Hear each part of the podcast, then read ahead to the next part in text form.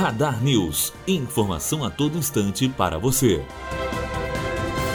Após o deslizamento que destruiu casas e deixou 15 mortos no Morro da Boa Esperança, em Piratininga, Niterói, na região metropolitana do Rio, o presidente do Departamento de Recursos Minerais do Rio de Janeiro, Wilson Giosa, disse que emitiu uma nota técnica emergencial que trata como de difícil previsibilidade a probabilidade de deslizamentos na encosta do morro. Bianca Oliveira, aluna do terceiro ano de jornalismo, direto para a rádio Unifor.